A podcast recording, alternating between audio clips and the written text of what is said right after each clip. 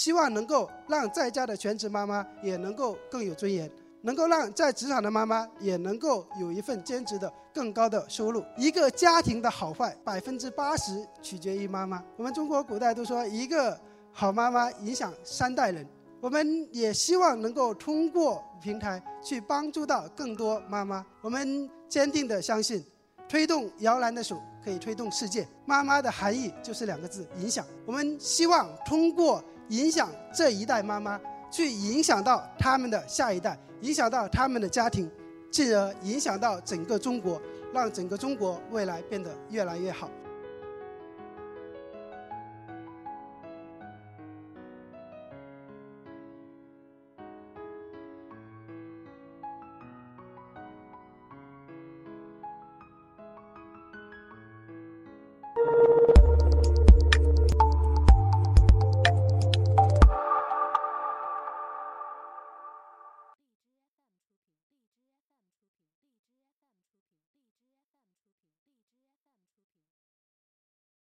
很高兴今天有机会在这里跟大家一起分享。呃，我是大微店的创始人 CEO 吴芳华。我分享的主题我们叫一百位妈妈的故事。我们为什么要用一百位妈妈的故事来开启今天的这个开始？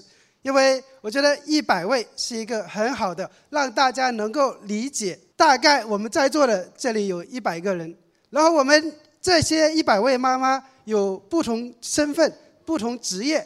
不同收入、不同年龄段、不同的教育程度，一会儿看看你是其中的哪一位。首先来看一下这一百位妈妈的地理位置的分布。如果中国只有一百位妈妈的话，那这一百个人是在地理位置上，在中国地图上是这么分布的。其中有四十位在京津冀和东部沿海地区，有三十二位在中部，然后。还有二十八位在西部。再具体的看一下，这一百个人对应到城市里边是怎么分布的？在四十位在京津冀东部地区的，那是不是他们都在城市里呢？然后在西部的，他们是不是都在农村呢？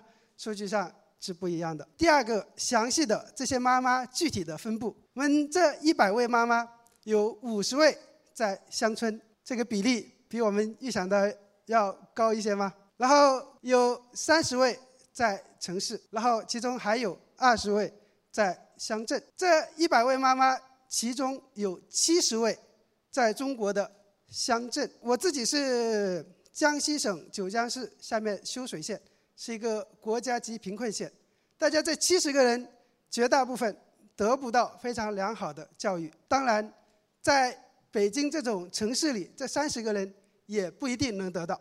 因为我们现在的学区房是越来越贵了。给大家分享一个我自己小时候的故事，让大家看一看，对于这些妈妈来讲，对于这些在生活在农村的妈妈和孩子来讲，他们的痛、他们的经历有多么凄惨。这七十位妈妈里边，有六位会迫于生计、生计生存的需要，外出到城市里打工。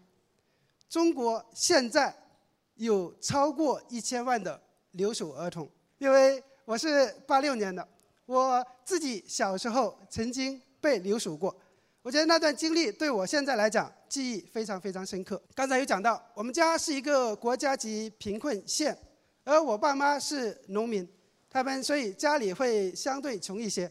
然后我自己从小到大学习还算不错，我是上大学一直到现在唯一一次。没有得过奖，是在我小学三年级的上学期。那我小学三年级上学期为什么不能得奖呢？因为在那一年，我爸妈为了能够更好的去赚钱，然后我们在农村，他们到我们县城去开了一个饭店。然后因为他们去开饭店会非常忙，从早上大概三四点钟就要起来去买菜，一直到晚上很晚，所以我就在留在农村跟着我爷爷。然后我爷爷呢是一个。中共党员，但是他从来没有上过学，天天给我接受的教育就是：你回家给你关在屋里，你要去怎么怎么学习。然后因为小时候也比较聪明，三分钟出来告诉大家，告诉我爷爷作业做完了，你一看全部写满了，因为他也看不懂嘛。所以就因为这样的一个经历，在我小学三年级的期中考试，是我人生唯一一次没得奖，考了班上第五名。然后当知道我在班上考了第五名之后，为我每周末会去县城见我妈。我妈看到那个成绩单之后，立马找我爸说：“咱们这个餐餐厅不能开了。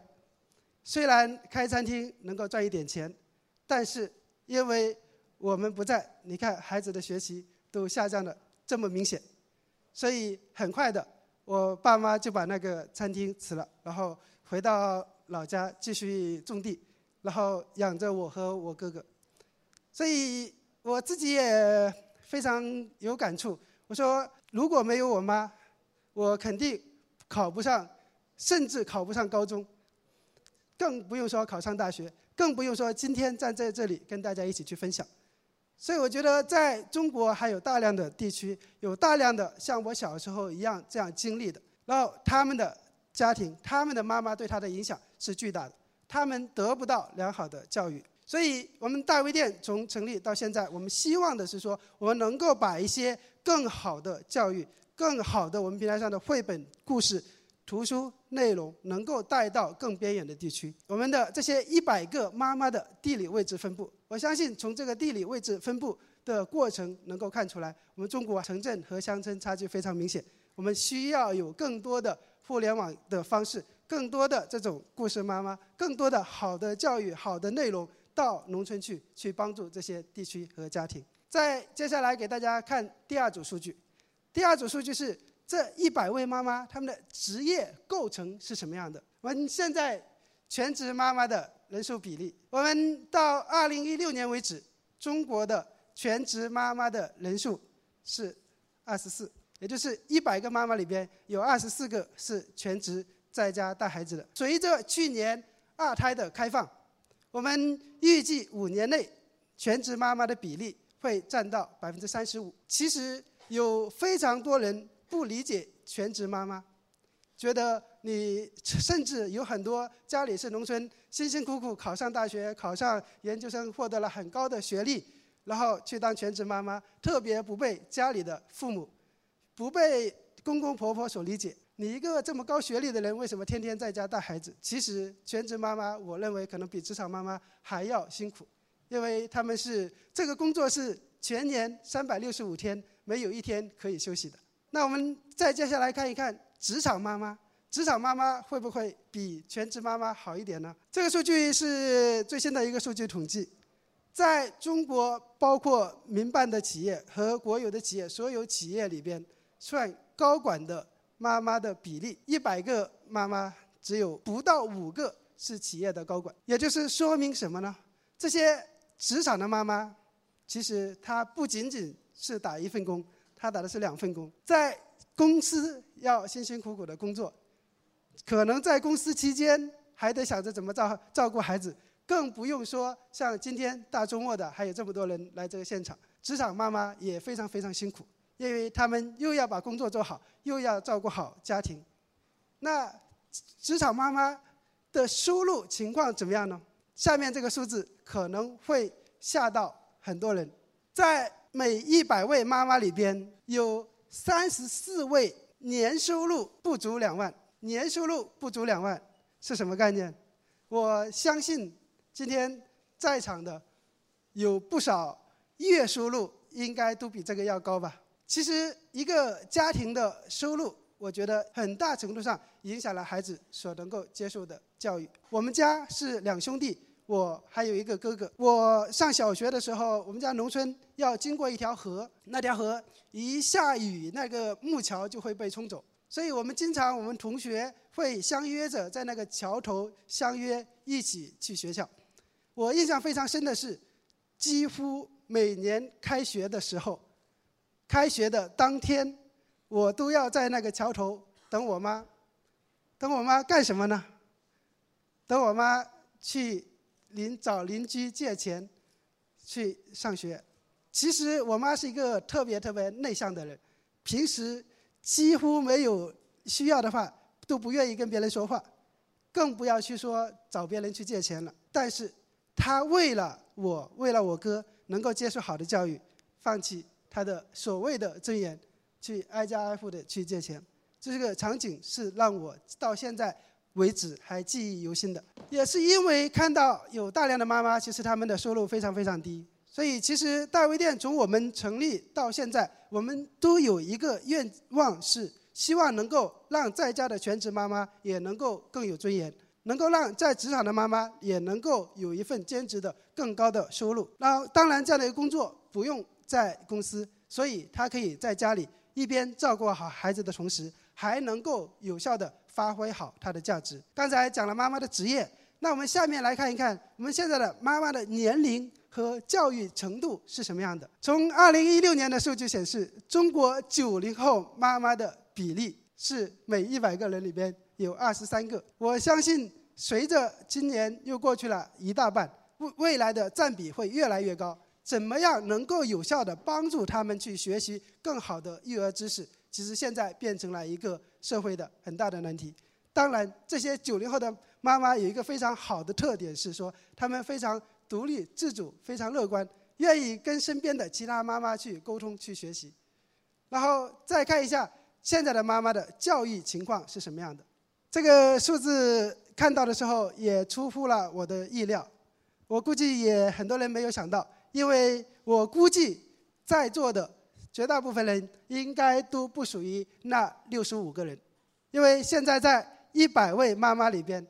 有只有三十五位是高中及以上学历，只有十六位拥有大学以上学历。但其实中国还有大量的人是属于那六十五个人，他们自己就没有接受好特别好的教育，他们怎么样去更好的去教育他们的孩子，其实现在是一个非常困难的问题。当然，这高中以上学历的这三十五个人，是不是就好了很多呢？其实依然没有。我们给大家讲一个我自己的亲身的经历。我过年回家的时候，我们家邻居是一个，也是一个大学生，他比我年纪小一点。然后我过年回家的时候，看他在给孩子，他孩子刚出生不久，给孩子喂奶粉。哎，我我过去看一下，我说我们平台上也有奶粉，挺好的。我刚好了解一下它怎么样的。一看他这的奶粉是一个国产的某某不知名品牌。然后我问他：“哎，你为什么买这个产品呢？那价格怎么样？”他跟我说了一个：“这个产品是我们县最好的，我们县里有钱人都吃这个奶粉，多少钱呢？两百八一罐。”我说：“平我们现在各种电商平台，现在各种什么澳洲的、德国的奶粉这么好，在现在这些平台上都只要一百多块钱，你为什么不买呢？为什么要去县里买这个听都没听过的，我们都不知道它质量怎么样的？”甚至都不一定得到了国家什么各种认证的这个两百八的奶粉呢？他说，我们这个县里也就只能买这个了，因为我们对孩子的关爱程度是很高的，我们愿意为他花花钱，但是我们不知道买什么奶粉呢？我们不知道哪些东西好。他说我英文也不是很好，你让我去上国外的那些网站去买这些东西，我也不知道怎么上。所以从这个例子，我想表达的是说，他们连买什么样的奶粉。都不知道怎么样去选择，更不用说他们怎么样的更好的去教育好他们的孩子，学习应该怎么样去教育？我觉得是现在很多九零后甚至八零后的妈妈对孩子最关注的，除了吃什么之外，怎么样去把他长大抚养成人？俞敏洪老师曾经说过一句话，说一个家庭的好坏百分之八十取决于妈妈，我自己是非常非常认可的。我们中国古代都说一个好妈妈影响三代人，我们也希望能够通过平台去帮助到更多妈妈，因为只有每位妈妈变得更好了，她的孩子能变得更好，她的丈夫、她的家庭能够变得更好，以及通过我们每一个家庭去帮助她身边的其他的妈妈和身边其他的家庭变得更好，只有这样，整个社会才能变得越来越好。我们坚定地相信，推动摇篮的手可以推动世界。妈妈的含义就是两个字：影响。我们希望通过影响这一代妈妈，去影响到他们的下一代，影响到他们的家庭，进而影响到整个中国，让整个中国未来变得越来越好。谢谢大家。